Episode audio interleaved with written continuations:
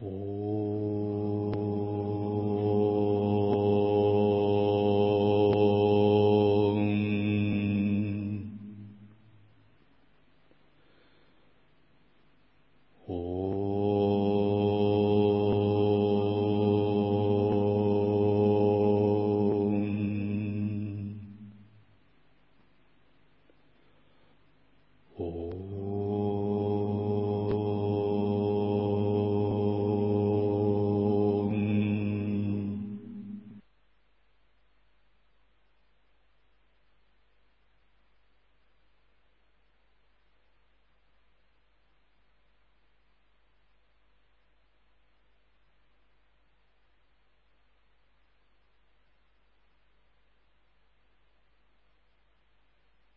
Наставление с вами Шивананда. Йога служения. Какова цель севы или служения? Зачем ты служишь бедным и страждущим? Зачем ты служишь обществу и стране? Служением ты очищаешь свое сердце. Ты избавляешься от эгоизма, ненависти, зависти, чувство превосходства и всех других негативных качеств. Ты развиваешь в себе смирение, чистую любовь, сострадание, терпение и милосердие. Уходит чувство собственной обособленности. Ты расстаешься с корыстолюбием и обретаешь широкую жизненную перспективу ты начинаешь чувствовать единство всего. В конце концов, ты обретешь самоосознание. Ты постигнешь единого во всем и все в едином. Ты обретешь безграничное блаженство. Что представляет собой общество? Ничто иное, как группа индивидуумов. Весь мир проявление Бога. Служение людям и стране — это служение Богу. Служение – это способ исправить свою карму. Служение просветляющей силе Ануграхи – это самое благоприятное для духовного роста. Служение всем живым существам это способ расширить свое сознание и избавить себя от демона эгоизма. Демон эгоизма стоит на страже нашего просветления, не пускает нас. На самом деле это не демон, но пока мы не обрели чистое сознание, он именно ими является. В чистом видении это божество – но это божество не откроется и не пропустит нас и будет принимать облик демона до тех пор, пока мы будем находиться на эгоистичных позициях. С помощью служения мы бросаем вызов демону эгоизма и в конце концов одолеваем его. Просветление это не есть нечто личностное, персональное. Это включение в себе надличностных сил и открытие в себе надличностного принципа. Чтобы его сделать, нужно усмирить эго и научиться подчинять надличностным принципам. С одной стороны, мы делаем это через созерцание, а с другой – через служение, севу –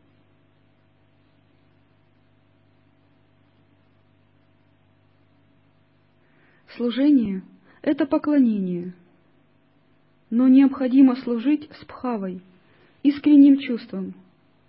Только это приведет к быстрому очищению сердца и просветлению. Чувство собственной обособленности — тяжелейшие кандалы. Убей в себе это чувство, развивая сознание единства всего сущего и обратившись к бескорыстному служению — Обособленность представляет собой иллюзию.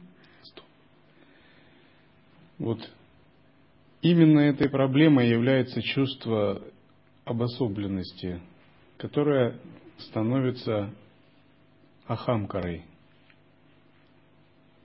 Это чувство обособленности заставляет отождествлять себя с телом, с умом, с личностью.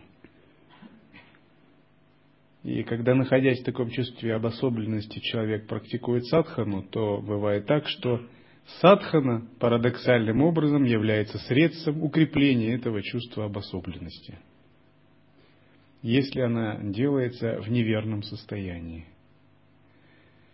Очень важно, когда мы практикуем, посвящать заслуги всем живым существам. Когда мы практикуем в ретрите, выражать такую мотивацию. Я стремлюсь к просветлению, чтобы достичь его скорейшим образом и скорейшим образом приносить пользу другим живым существам. То есть изначально задавать установки не эгоистичные, антиэго.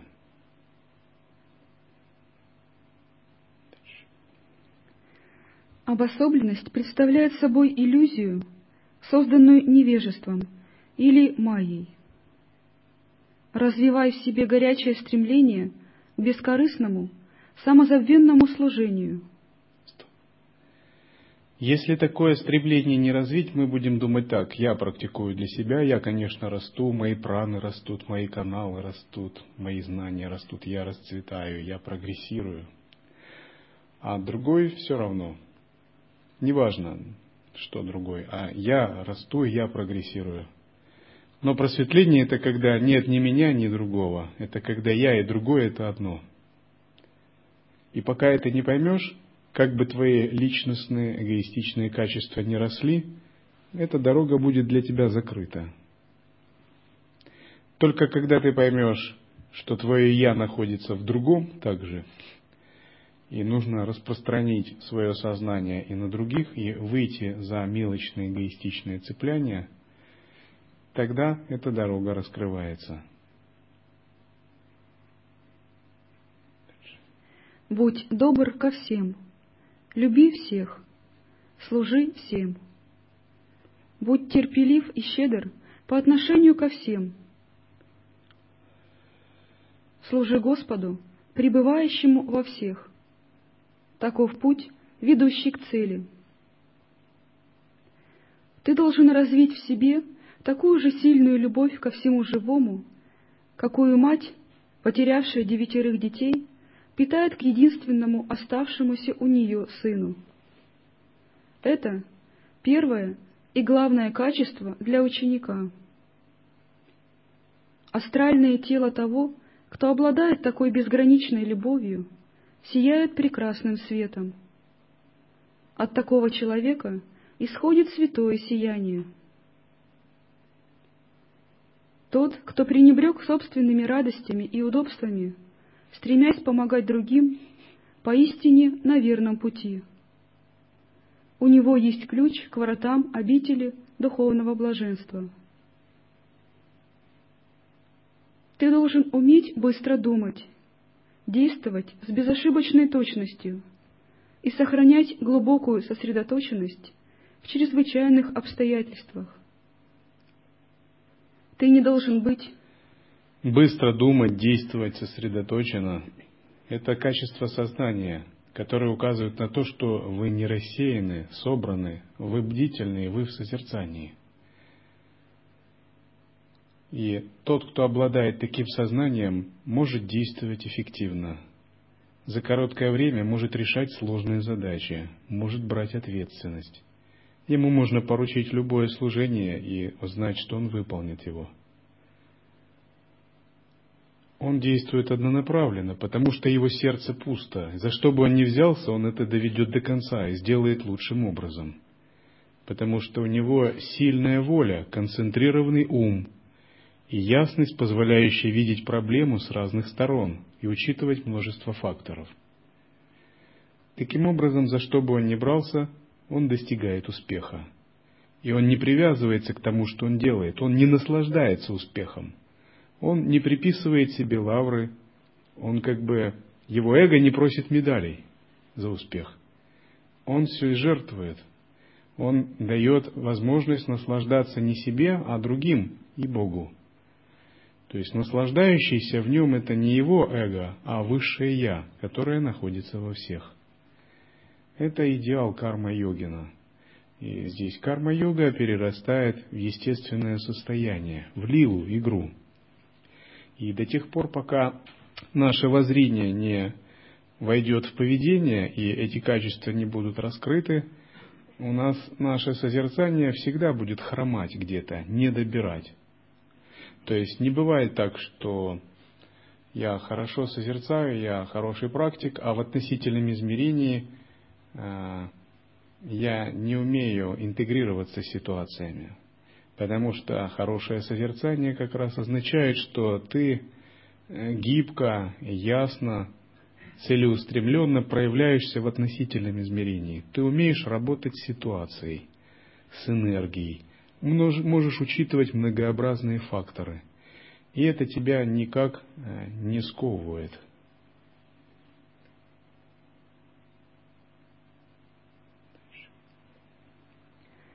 Ты не должен быть опрометчивым и импульсивным. Тебе нужно стать рассудительным и собранным. В наше время многие, вставшие на духовный путь, предпочитают выполнять приятный труд, будь то писательство, собирание цветов для пуджи, библиотечное дело или же менеджмент. Им претит такая работа, как ношение ведер с водой, рубка дров, мытье посуды, стирка одежды, уборка, готовка и уход за больными. Исполненные гордыни, они считают такие занятия недостойными и не стремятся понять истинный дух карма-йоги и веданты. Таким людям нужна строгая дисциплина и подготовка. Будь они моими учениками, я бы назначил им выносить судно из-под больных в течение года. Потом год мытья посуды, и еще год уборки помещений и стирки одежды больных. Только тогда они стали бы настоящими садхаками. Только тогда они были бы готовы к медитации. Если в ашраме нет порядка, кухня становится местом сражений. Вся майя находится на кухне. Актуально, да? Во всех ашрамах одинаково. Хотя я не, не, не хочу сказать, что у нас кухня место сражений. Наверное так, кухня место игр трансцендентных игр. Ученики вступают в противоборство. Один ученик заявляет, «Сегодня я не получил кхи или овощей». Другой добавляет, «Суп сегодня был какой-то водянистый». Должно быть, повар разбавил его водой из ганги. Он недолюбливает меня. Но если воспитанием учеников занимается настоящий карма-йог, Адвайта Веданта начинается в кухне ашрама и заканчивается в Асиштка-гухе в Гималаях. Кухня — это лучшее место обучения. Это школа, где развивается терпение, стойкость, выдержка, милосердие, сострадание, любовь и дух истинного служения — ради очищения своего сердца и осознания единства всего сущего. Каждый ученик должен уметь хорошо готовить. Живя вместе с гуру, нужно с готовностью выполнять любую порученную работу. Если пытаться развить интерес к работе, которую твой ум недолюбливает, то позже любая работа придется по душе. Это верный способ укрепить силу воли. Уравновешенность ума приносит дисциплинированному человеку подлинное и неизменное счастье. Это сокровище, которое не купить ни за какие деньги. Воистину, уравновешенность — редкий дар, который можно обрести благодаря постоянному и бескорыстному служению — держа под контролем чувства, развив в себе такие благодетели, как непоколебимость, безмятежность, спокойствие, владение собой, равное отношение ко всем живым существам. И избавившись от тревог, беспокойств, страха и депрессии с помощью садханы и медитации. Только так можно обрести истинное, вечное счастье. Сокровище всех трех миров — ничто по сравнению с блаженством великой души, которая стяжала умиротворение и равновесие ума. Ответь мне честно, где можно повстречать блаженство? Где найти великого человека? Кто более велик? Богатый царь с необузданным умом, живущий во дворце? Или же бедный святой с величаво спокойным и уравновешенным умом, живущий в соломенной хижине на берегу священной Ганги? Если ты хочешь по-настоящему служить ближнему, то должен удовлетворять все его нужды. Не следует делать только то, что нравится тебе. Нужно сделать все, чтобы принести счастье другому человеку. Таково подлинное служение. Но, как правило, под прикрытием служения другим людям стараются удовлетворить самих себя. Это серьезная ошибка.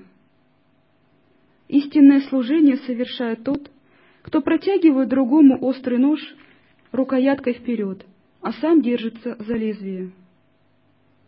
Истинный карма-йог находит радость в своих страданиях.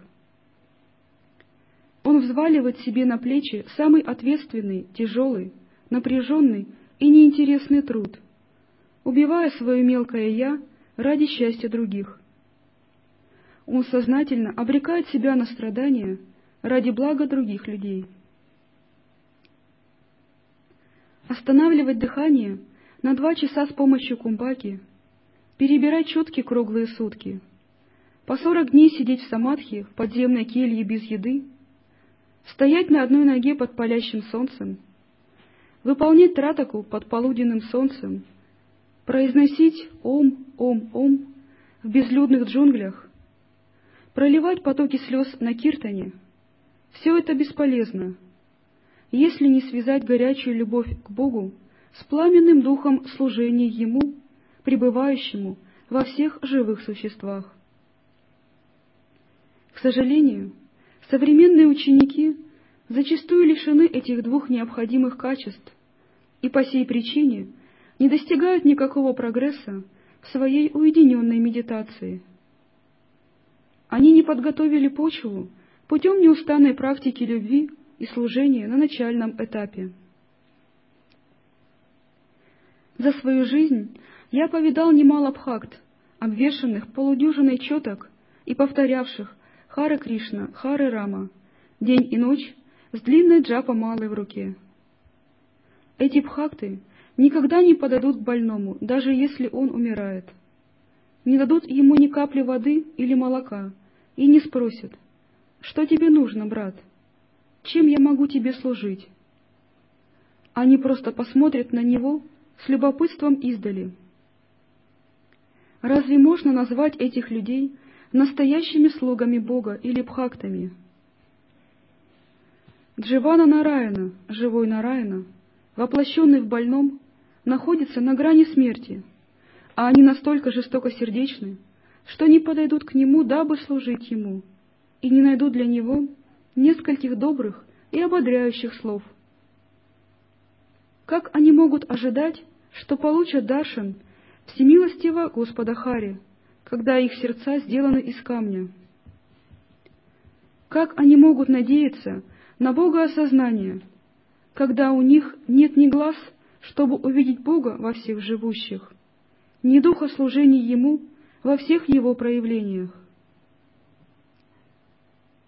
Только человек, обладающий знанием и преданностью, может по-настоящему эффективно служить стране и народу. Карма-йога должна иметь прочную основу из джняны и бхакти. Сочетание джняны или бхакти с карма-йогой на начальном этапе дает очень хорошие результаты. Джняна Карма-йог думает и чувствует, что служит своей собственной атме и развивает адвайтическое сознание.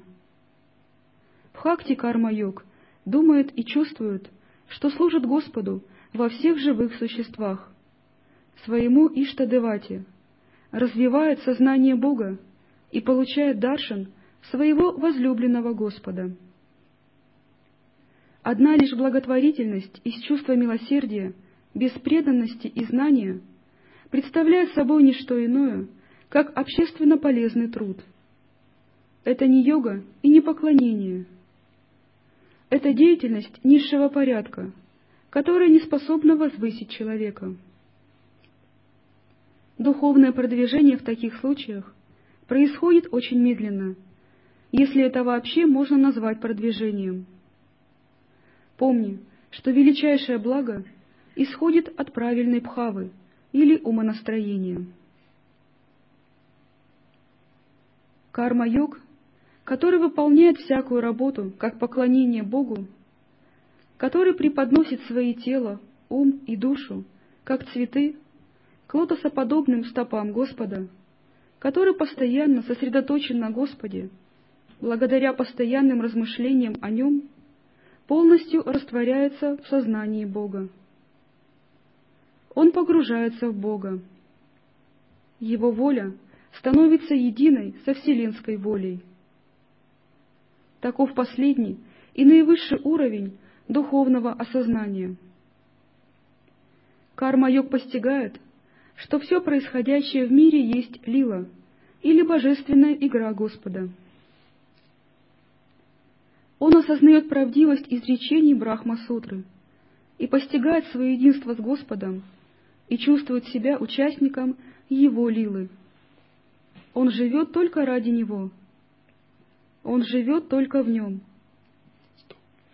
В служении в карма-йоге на первый план выносится не свое эго и личность и желание, а принцип служения. Трансценденция всего, что делаешь. Пожертвование результатов и плодов своего труда.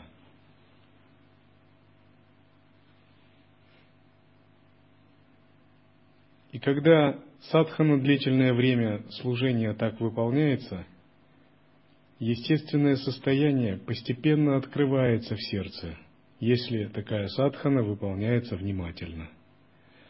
Привыкнув действовать не эгоистично, постепенно йогин открывает себе единый вкус. Единый вкус всех явлений означает пустоту сердца. Означает, что чем бы ты ни занимался, ты принимаешь это и видишь чисто. У тебя нет привязанности к деланию, плодам своего труда. А когда нет привязанности, ты постоянно находишься в созерцании.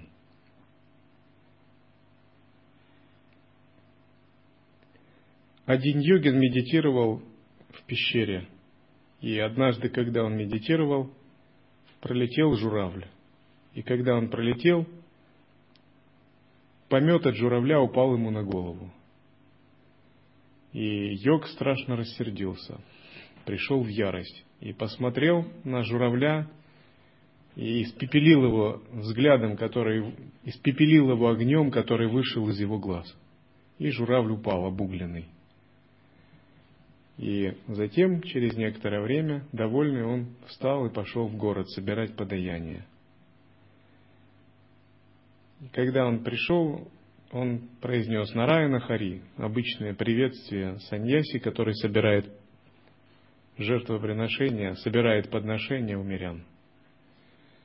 В это время женщина, которая ухаживала за своим больным мужем, сказала, «Садху, подожди, я сейчас тебе вынесу что-нибудь».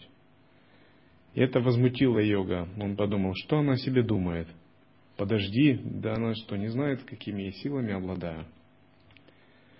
Эта женщина вышла и сказала, «Ну, ты не сердись, здесь журавлей нету, чтобы их сжигать».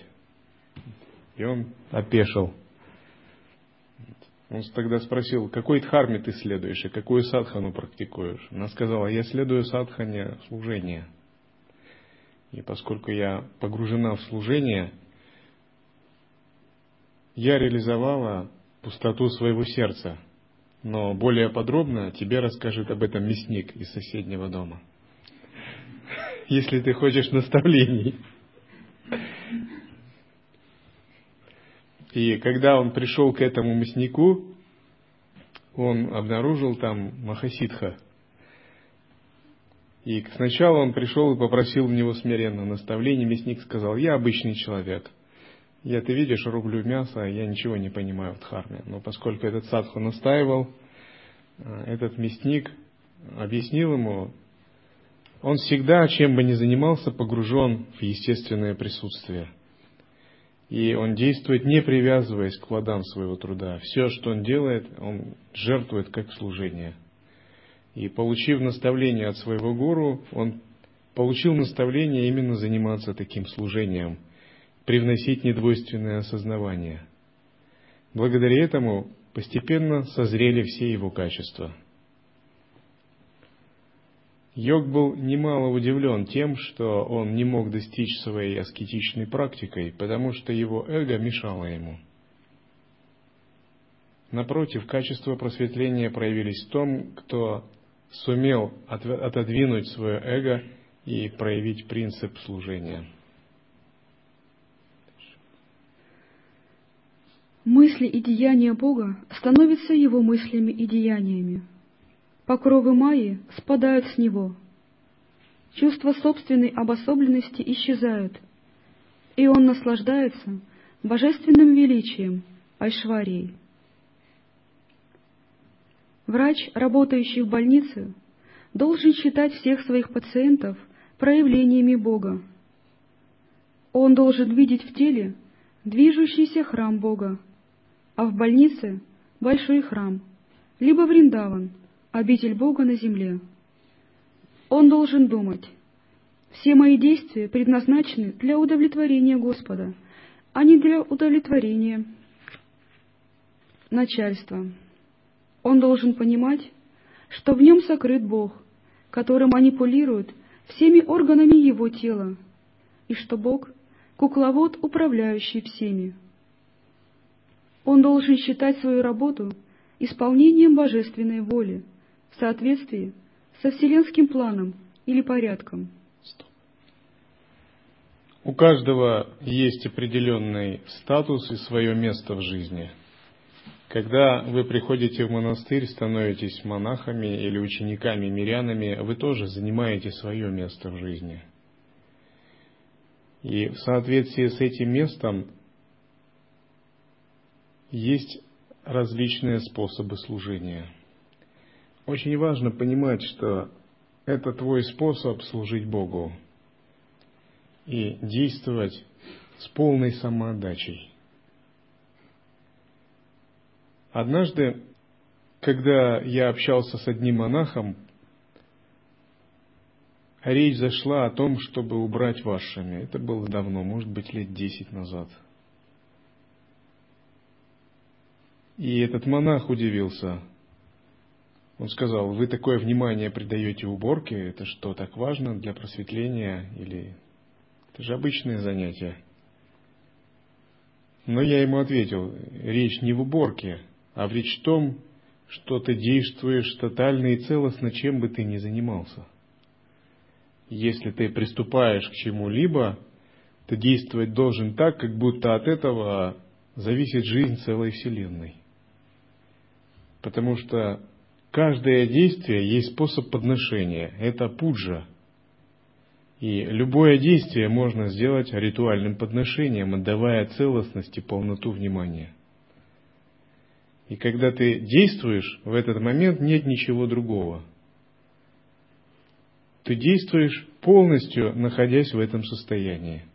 Потому что ты и действие в этот момент – это одно – тогда уже нет действия и нет действующего, а есть проявление Айшварии, божественной воли через тебя.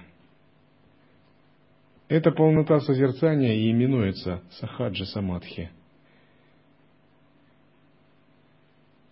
тогда все твои действия совершенны, неважно, убираешь ли ты, готовишь ли просад или делаешь что-либо еще.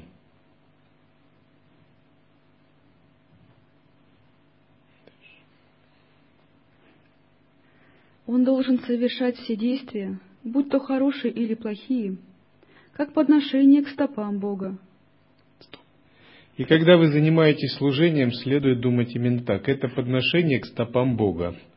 И я не могу делать это подношение небрежно, а бы как, невнимательно, отвлекаясь. Подношение, как ритуальный акт, требует полноты внимания, самоотдачи, должной пхавы, умонастроения. Именно вот так следует подходить с такой пхавой к служению. Тогда служение будет вас наполнять и насыщать радостью. Тогда в момент служения вы не будете думать о кастрюлях, о каких-то вещах, вы будете думать о Боге. Вы будете пребывать в абсолютной пхаве, а руки сами будут делать то, что надо – язык говорит то, что надо, и все будет делаться так, как надо. Не будет эго делающего, и тогда все ваши действия будут эффективны, целостны, и ваша садхана будет расти. Когда же мы забываем думать о Боге, пребывать в Абсолюте и действуем, исходя из маленькой личности, мы запутываемся в делании, мы становимся слишком делающими – мы начинаем беспокоиться о результате, в результате все это становится таким не совсем правильным. Мы теряем сам принцип служения.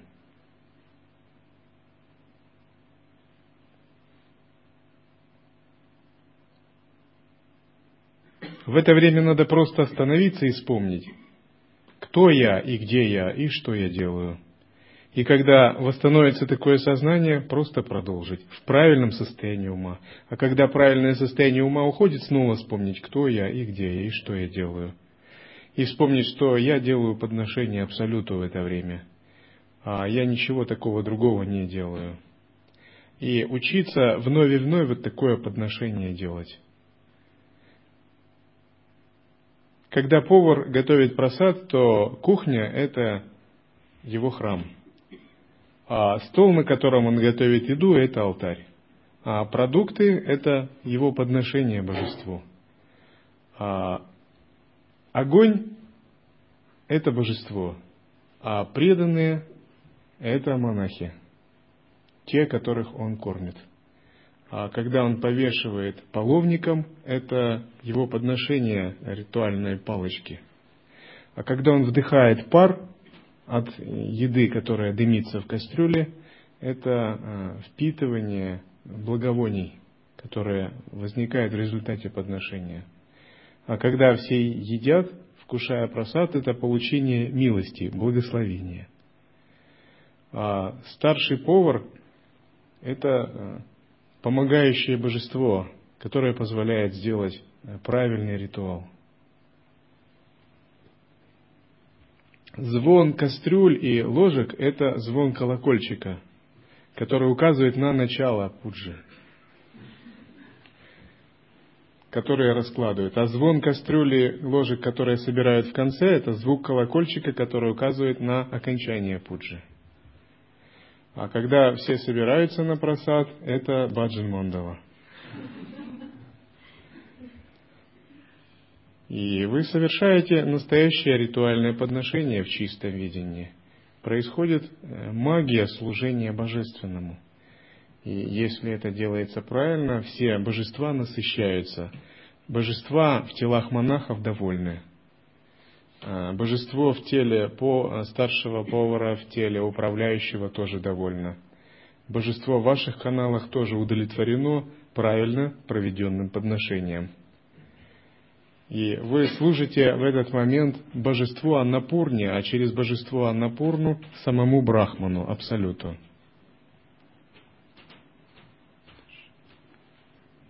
Джняна Агни – огонь преданности или огонь знания, который горит в плодах наших действий, приносит читта ситхи, самоосознание и, в конце концов, освобождение. Нужно гнать от себя мысли вроде таких – я совершил такой благочестивый поступок. Я попаду в рай. В следующей жизни я буду рожден в богатой семье. Путем такой постоянной практики человек постепенно разовьет в себе непривязанность к деятельности. Также должна поступать и женщина, выполняющая работу по дому. Так можно одухотворить всю свою деятельность. Тогда всякий поступок станет поклонением Господу. Человек может осознать Бога в любой жизненной ситуации, если будет действовать в правильном умонастроении.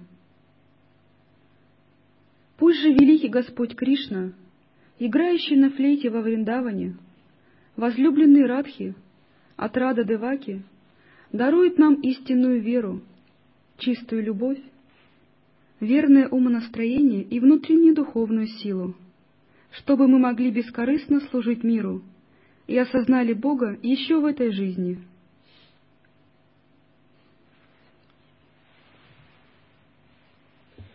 Если вы приезжаете в монастырь с правильным умонастроением, то это умонастроение должно быть не только э, попрактиковать в ретрите, а именно настроение служения, севы, служения ануграхи. А практика – это как бы то, что просто способствует этому. Это тоже форма служения. То есть я в ретрите не столько практикую для себя, сколько занимаюсь служением. Повышаю свои качества с тем, чтобы с помощью этих более чистых и возвышенных качеств помогать другим. Вот если у вас есть такая мотивация, вы на правильном пути к просветлению.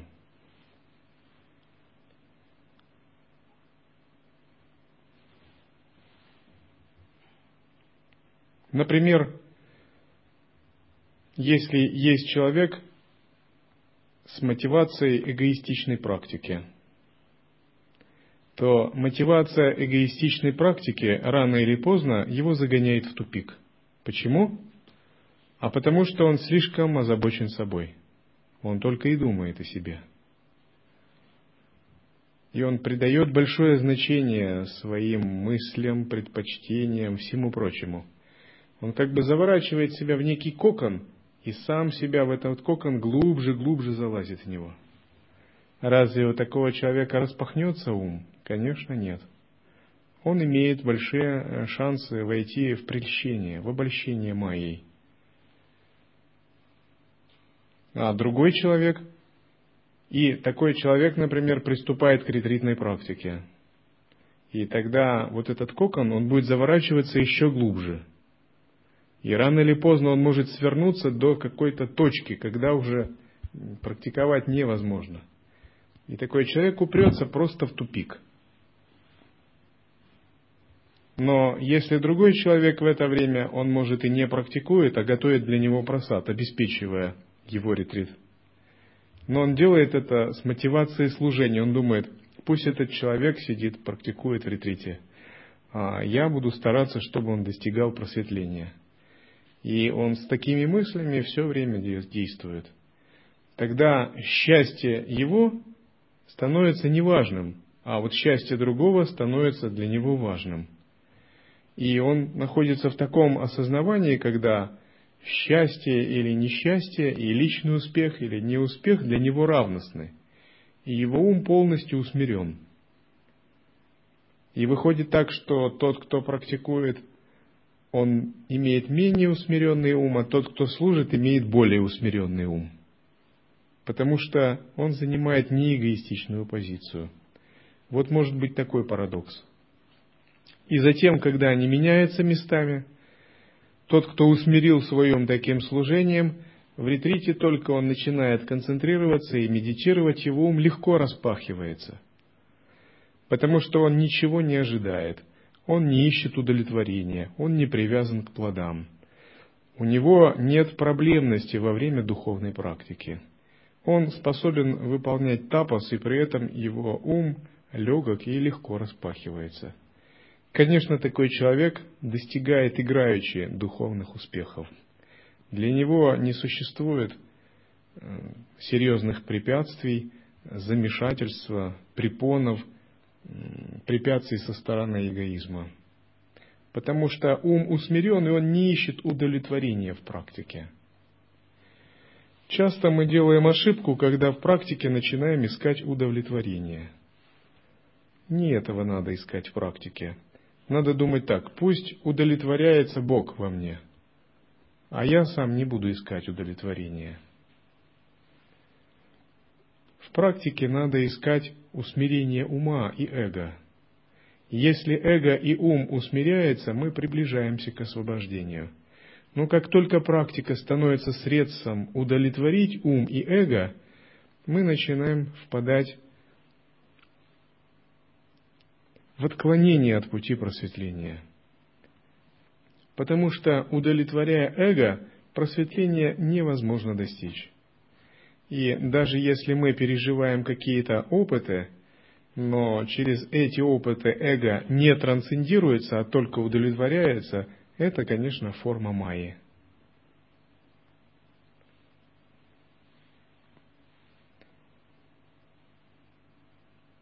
Учителя древности обращали на это внимание и ставили это условием духовной практики. Один брахман пришел к садху и попросил дать ему посвящение. Садху сказал, «Я дам тебе его позже, Приходи в следующий раз. Брахман пришел на следующий день, и это повторилось. Так Брахман приходил каждый день, в течение долгого времени. Садху говорил, приходи в следующий раз. Брахман приходил, его умолял, просил дать ему посвящение, но Садху был непреклонен. Однажды, когда в очередной раз этот брахман получил отказ, Садху пошел в город собирать подаяние. И он проходил мимо дома, в котором жил этот брахман.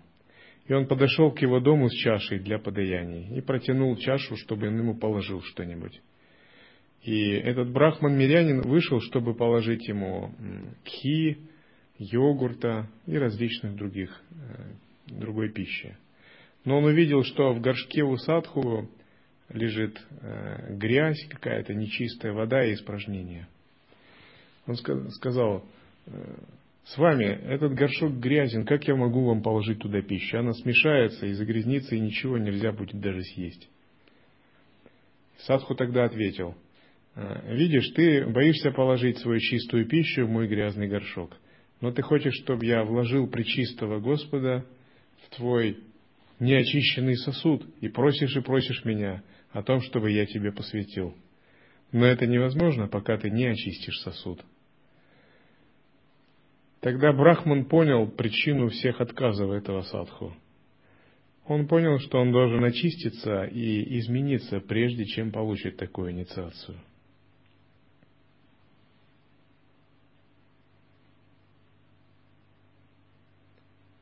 Для того, чтобы учение в нас проникло по-настоящему, мы действительно должны стать пустыми сосудами. Пусты, пустым сосудом стать означает отбросить привязанности и эгоизм. Если вы становитесь пустыми сосудами, то вот вам говорят завтра, вот есть служение, надо лететь на Луну. Навсегда. Вы летите, никаких проблем. Вы спрашиваете, что с собой взять, командировочные и прочее. Управляющего. Решаете технические вопросы. Связь как будем поддерживать. Никаких проблем, летите на Луну. Потому что у вас нет привязанности, нет цепляния эгоизма. Где бы угодно я мог делать служение. Тогда ты не человек, ты иллюзорное тело, ситха-деха, ты эманация. Надо жить живу, надо умирать умираю, надо перенестись в чистую страну переношусь. Нет привязанностей. Надо быть в Китае, в Китае. Надо в Америке или в Африке, в Африке. Пустой сосуд. Это состояние святого, просветленного, который не имеет ничего, кроме Бога. А если есть эго, о нет, только не это. Как же так? Почему я? За что мне это? Вот что будет, так?